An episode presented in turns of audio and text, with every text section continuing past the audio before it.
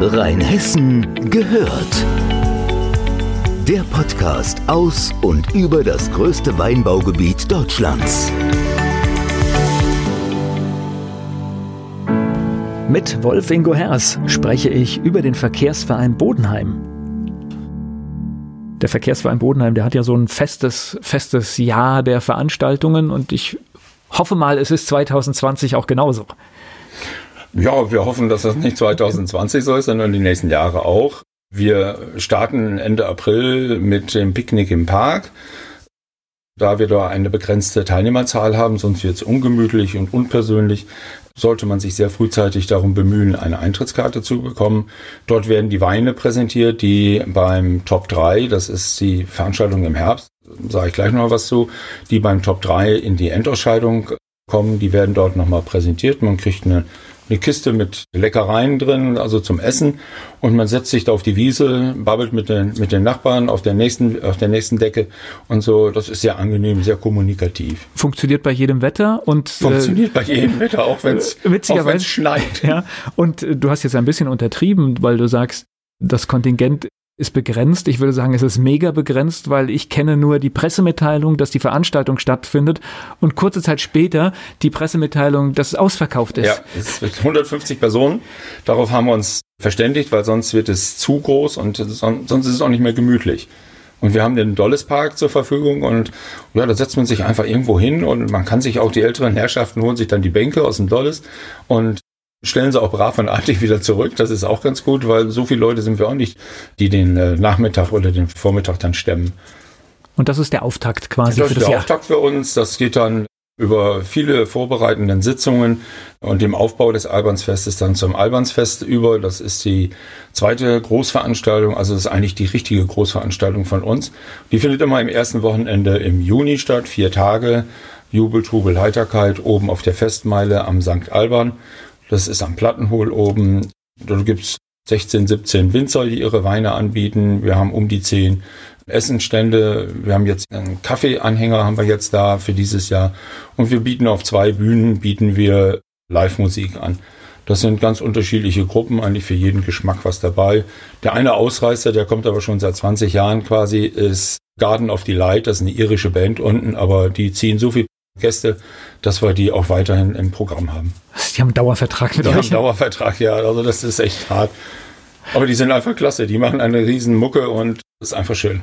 Und was man jetzt so ein bisschen übersieht, das ist ein schönes Fest, das zieht viele Leute nach Bodenheim. Tatsächlich ist es aber ein, ein Verein, der das Ganze macht. Es wird ehrenamtlich gestemmt und ich weiß nun auch, ich kenne die Kennzahlen des Vereins. Letztendlich ist es eine kleine Bilanz eines Unternehmens, wenn man es genau nimmt, was da passiert. Ja, das ist schon sehr viel. Also wir haben schon einen recht hohen Umsatz. Wir können es uns dadurch auch leisten, eine hauptamtliche Mitarbeiterin, die zwar nur halbe Tage da ist, aber so die ganzen Verträge erstellen und so weiter. Wir sind ja, alle anderen sind ja berufstätig, also sind ehrenamtlich im Vorstand. Und das würden wir gar nicht schaffen, so Verträge aushandeln. Das ist, da geht ein dutzendfacher Mailverkehr hin und her. Die ganzen Absprachen mit den Ordnungsämtern, die immer tagsüber stattfinden, mit der Polizei immer tagsüber. Da müssen wir normal arbeiten alle und, dann, und deswegen ist vor 20 Jahren so eine Stelle geschaffen worden, um uns da einfach zu entlasten. Das würden wir mittlerweile ehrenamtlich gar nicht mehr hinkriegen. So, lass uns in den weiteren Kalender schauen. Was ja, bringt das Jahr? Der weitere Kalender ist dann, die Kerb machen wir dann noch. Da sind wir aktiv dabei und richten die ein bisschen mit aus. Aber vor allen Dingen haben wir dann einen Weinprobiertag, das nennt sich Top 3. Das heißt, es sind insgesamt 15 Weine, die aus einer Vorentscheidung von einem Vorkosten ausgewählt werden und diese 15 Weine präsentieren wir der Bevölkerung. Das ist eine offene Blindverkostung. Alle Flaschen sehen gleich aus und da kann man dann immer fünf Weine probieren, entweder fünf Rotweine, fünf Weißweine oder fünf Rosé. Das sind dann auch festgelegte Rebsorten. Das kann die Burgunderfamilie im Weißen sein. Das kann Grauburgunder-Familie sein und so weiter. Da versuchen wir immer Schwerpunkte zu setzen und ja, ist immer gut besucht, so um die 350, 400 Menschen kommen jedes Mal und die genießen das einfach mal so zu beurteilen, zu bewerten, welcher Wein ihnen denn am besten schmeckt. Und da haben wir auch eine Institution geschaffen. Das ist quasi sozusagen die Weinnase. Das ist der, der alle 15 Weine richtig einsortiert hat oder aber gesagt hat, der Wein wird der Siegerwein in der und der Kategorie. Und das funktioniert ganz gut, das loben wir auch immer aus. Und am Wochenende drauf, wenn wir den Weinlehrfahrt stattfinden lassen, ist dann die Siegerehrung dieser Weinprominenten Winzer der Top 3. Und das findet dann oben am Albansfest statt und dann beschneiden wir ein Band und dann geht es auf die Festmeile oben am Weinlehrfahrt. Und da sind an jedem, an jedem Rebstock quasi steht ein Winzer und bietet seinen Wein Pfeil. Und das Schöne ist, es darf auch nur der Wein sein, der hinter seinem Rücken im Wingert wächst, sodass man eigentlich sagen kann, ich gehe dahin und gucke mir eine, eine Rieslingrebe an und habe einen Riesling im Glas. Und das funktioniert auch gut. Da sind wir also wir haben aufgehört, Werbung zu machen, weil sonst wird es da auch wieder ungemütlich. Und das Spannende jetzt ja bei diesem Top-3-Wettbewerb ist ja, die, die Winzer gehen in einen Publikumswettbewerb. Oft sind, sind die ja eher bei, bei Profis werden sie getestet und wissen dann einfach, ich habe einen guten Wein gemacht, der entspricht allen Kriterien, der gewinnt. Aber ja. das Geschmack des Publikums ist ja manchmal ein anderer. Und des Konsumenten letztendlich. Weil die ganzen Weintester, die das so professionell machen, die werden den Wein wahrscheinlich gar nicht kaufen. Aber es ist so, dass die, dass das Publikum kommt als Nutzer, als Endverbraucher sozusagen und der legt fest, welche Weine ihm am besten schmecken. Und das ist sehr, sehr spannend. Wenn wir sagen, auch der könnte es wohl werden, der hat das Potenzial dazu, Sieger zu werden, dann werden wir manchmal Lügen gestraft, weil das Publikum sagt, nee, gerade der nicht. Der und der Wein von dem und dem Winzer schmeckt mir 100% besser.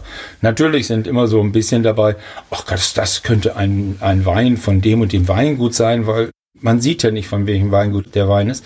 Und dann versuchen die auch so ein bisschen ihre Lieblinge reinzuhängen, aber das funktioniert einfach nicht, weil da verhaut man sich auch gewaltig. Das stimmt. Du hast gerade einen so im Nebensatz gesagt, dann trifft man sich auch mal und bespricht, aber ich glaube, im Laufe eines Jahres trifft sich so ein Verein dann doch ziemlich häufig, ne? Ja, wir haben zwischen sechs und acht Vorstandssitzungen, die gehen immer über vier, fünf Stunden weil das muss ja alles beschlossen und besprochen werden. Dann haben wir neue Ideen geboren, die müssen dann verhandelt werden und diskutiert werden. Das ist alles ziemlich zeitaufwendig. Wir haben dann die Vorbesprechungen mit der Polizei, das ist dann abends mit Security, Rote Kreuz und so weiter. Dann muss festgelegt werden, wie wir das Sicherheitskonzept weiterentwickeln.